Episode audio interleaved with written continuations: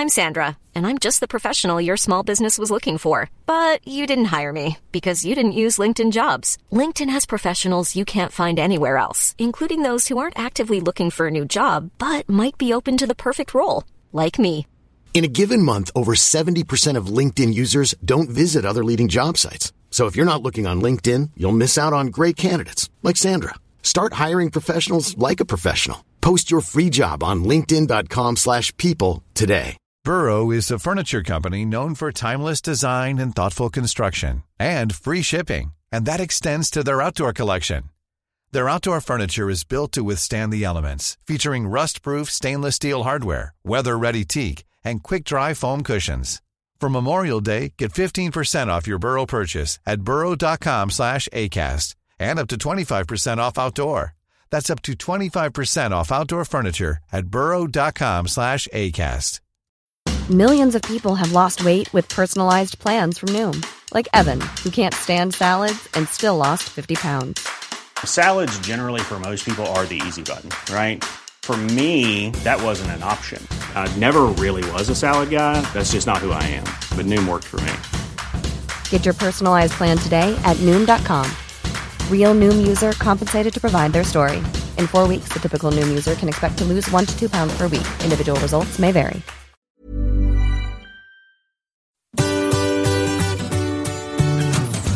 Hello, c'est Adeline et Régis. et vous écoutez Anglais pour voyager, le podcast qui va vous donner toutes les bases d'anglais pour pouvoir découvrir le monde. Bienvenue dans ce nouvel épisode.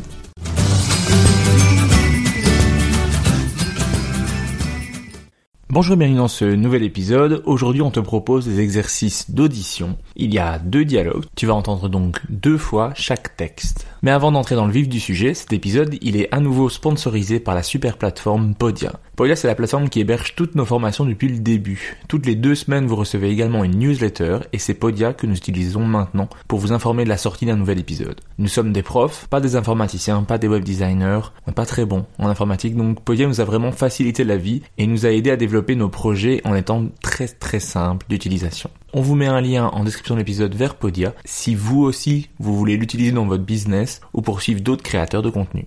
On revient à notre sujet du jour, un exercice d'audition. Commençons par la première situation. Dans celle-ci, je commande à manger, écoute les informations et tente de répondre aux questions suivantes. Première question, quelle est la commande? Qu'est-ce que je commande? Combien cela coûte. Combien cela coûte. Et troisième question, comment j'ai payé? Comment j'ai payé? Si tu veux apprendre tout le vocabulaire qui est lié à la nourriture, au restaurant, ainsi que tout le vocabulaire dont tu as besoin pour voyager, tu peux retrouver notre formation Anglais pour voyager en description de cet épisode. C'est parti pour le premier texte. What would you like? I'd like one scoop of strawberry, please. Cup or cone? Cup. Would you like any toppings? Yes, I'd like some sprinkles, please. Will that be all? No, sorry, I would like another one, please. All right. Which flavour? Cookies and cream, please. In a cup as well. No, this time in a cone, please. Is it the same topping? Yes, please. Your total is £6.50. Will you pay by card or in cash? Cards. Perfect. Just insert your chip when the screen lights out. Thank you. Enjoy your ice cream. Thanks, have a nice day. You too. Et on réécoute le texte une deuxième fois. What would you like? I would like one scoop of strawberry, please. Cup or cone? Cup. Would you like any toppings? Yes, I'd like some sprinkles, please. Will that be all? No, sorry, I would like another one, please. All right. Which flavor? Cookies and cream, please.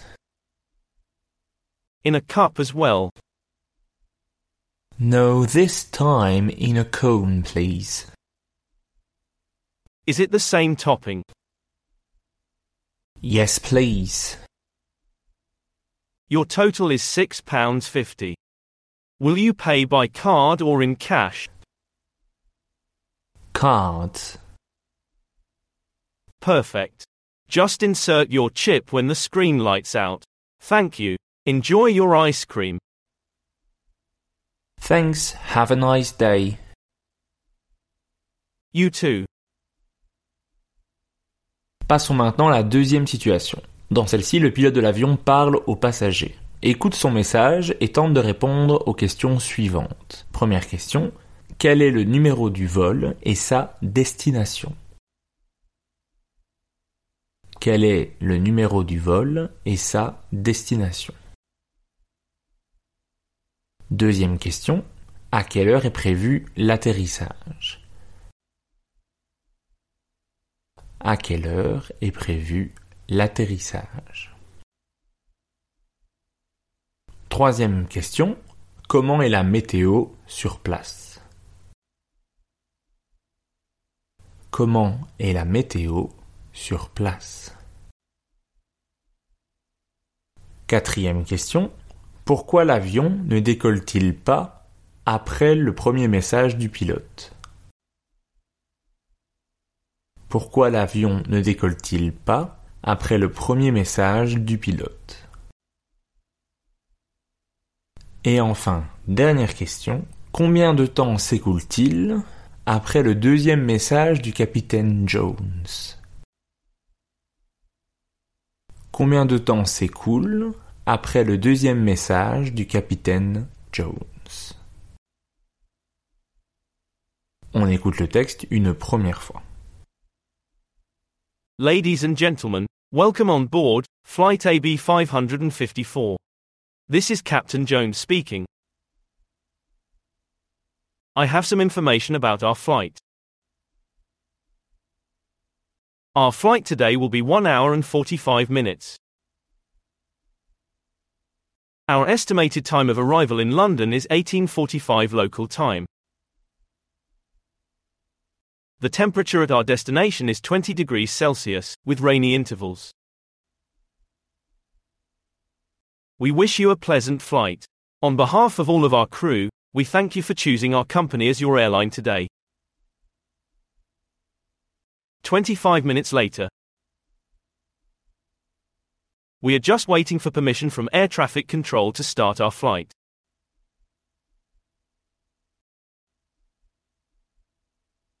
We'll be taking off as soon as possible. Meanwhile, we invite you to take this opportunity to relax and enjoy the service. Thank you. 35 minutes later. We are ready for our departure. On réécoute le texte une deuxième fois, mais je vais rapidement rappeler les questions. Première question, quel est le numéro du vol et sa destination Deuxième question, à quelle heure est prévu l'atterrissage Troisième question, comment est la météo sur place? Quatrième, pourquoi l'avion ne décolle-t-il pas après le message du pilote? Et enfin, dernière question, combien de temps s'écoule après le deuxième message du capitaine? C'est parti pour la deuxième écoute. Ladies and gentlemen, welcome on board Flight AB 554. This is Captain Jones speaking. I have some information about our flight. Our flight today will be 1 hour and 45 minutes.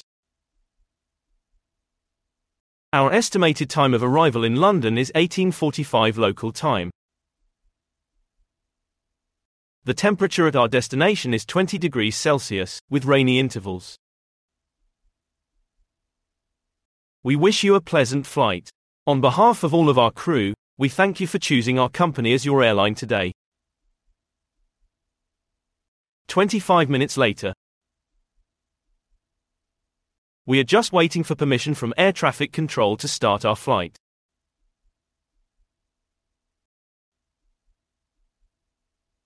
We'll be taking off as soon as possible.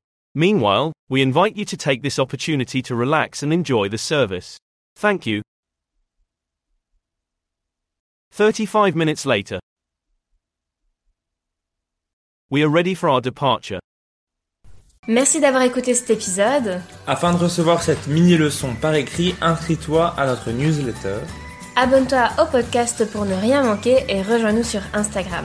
Tous les liens se trouvent dans la description de cet épisode. À la semaine prochaine. Bye.